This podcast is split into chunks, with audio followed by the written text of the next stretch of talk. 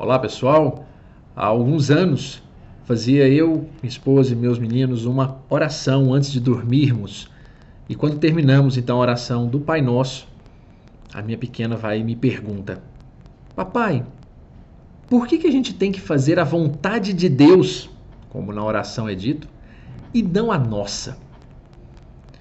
Certamente teólogos, filósofos, muitos ainda não encontraram uma resposta pronta para esse questionamento.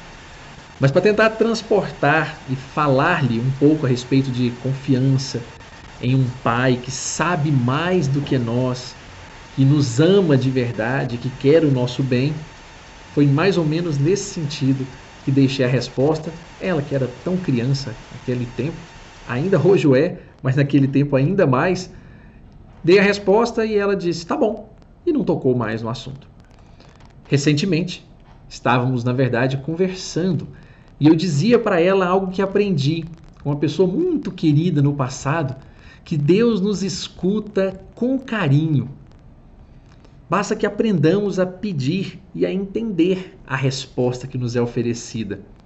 Quando então ela olha para mim e fala: Mas papai, Deus escuta mesmo a gente? Eu falei, claro, filha, e escuta com carinho. E ela então me diz: é que parece que ele não está escutando. A gente pede algumas coisas e não ganha essas coisas. Então, no final das contas, aquela ideia lá de trás que eu achei que estava de alguma forma resolvida para essa etapa da infância ainda não estava no final das contas, todo aquele conceito de confiar nos desígnios, na sabedoria divina ou saber enfrentar as experiências como um propósito de transformação e de tornarmos-nos melhores ainda não estava muito evidente para ela, ainda não está muito evidente nessa ocasião.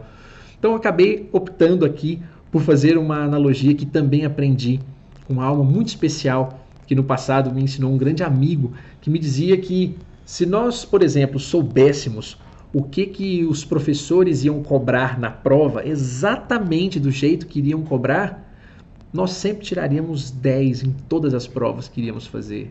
Se pedíssemos para cair nas provas exatamente o que nós sabíamos ou que nós dominássemos, nós tiraríamos 10 em tudo. Mas os professores sabem mais e sabem melhor o que nós precisamos aprender e como precisamos aprender. Por tal razão, não nos contam o que vai cair na prova. Quando nos deparamos com ela, vamos então mostrar o que aprendemos e o quanto e o como aprendemos, o que é melhor para nós nesse sentido.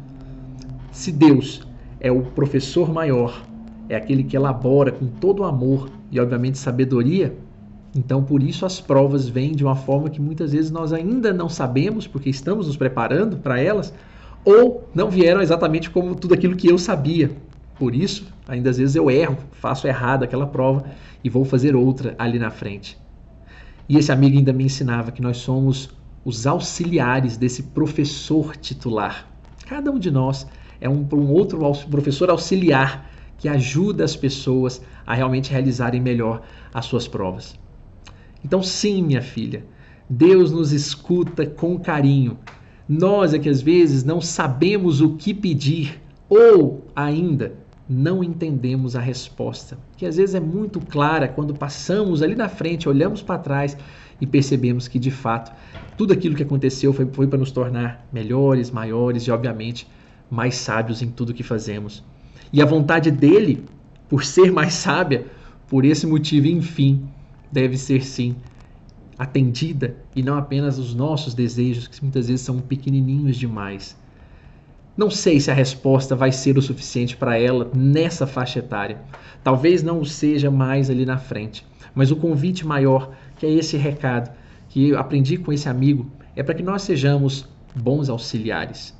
Que nós possamos levar confiança, ânimo, energia, disposição e principalmente fortaleza às pessoas que estão enfraquecidas, estão entristecidas, que não reconhecem, obviamente, ou que não conseguem enxergar as experiências da vida como experiências para sermos melhores. Todas elas vêm de alguma forma nos testar e nos dar um recado.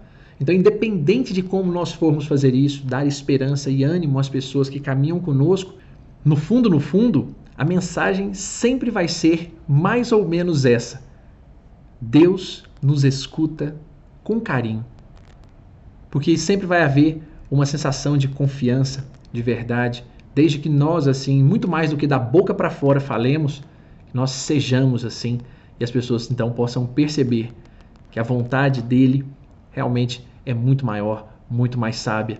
E nós aqui, como professores auxiliares, estamos exatamente no papel de ajudarmos uns aos outros a entendermos esse recado tão importante para levarmos uma vida um tanto mais serena, um tanto mais firme, um tanto mais doce. Forte abraço a todos e uma boa semana.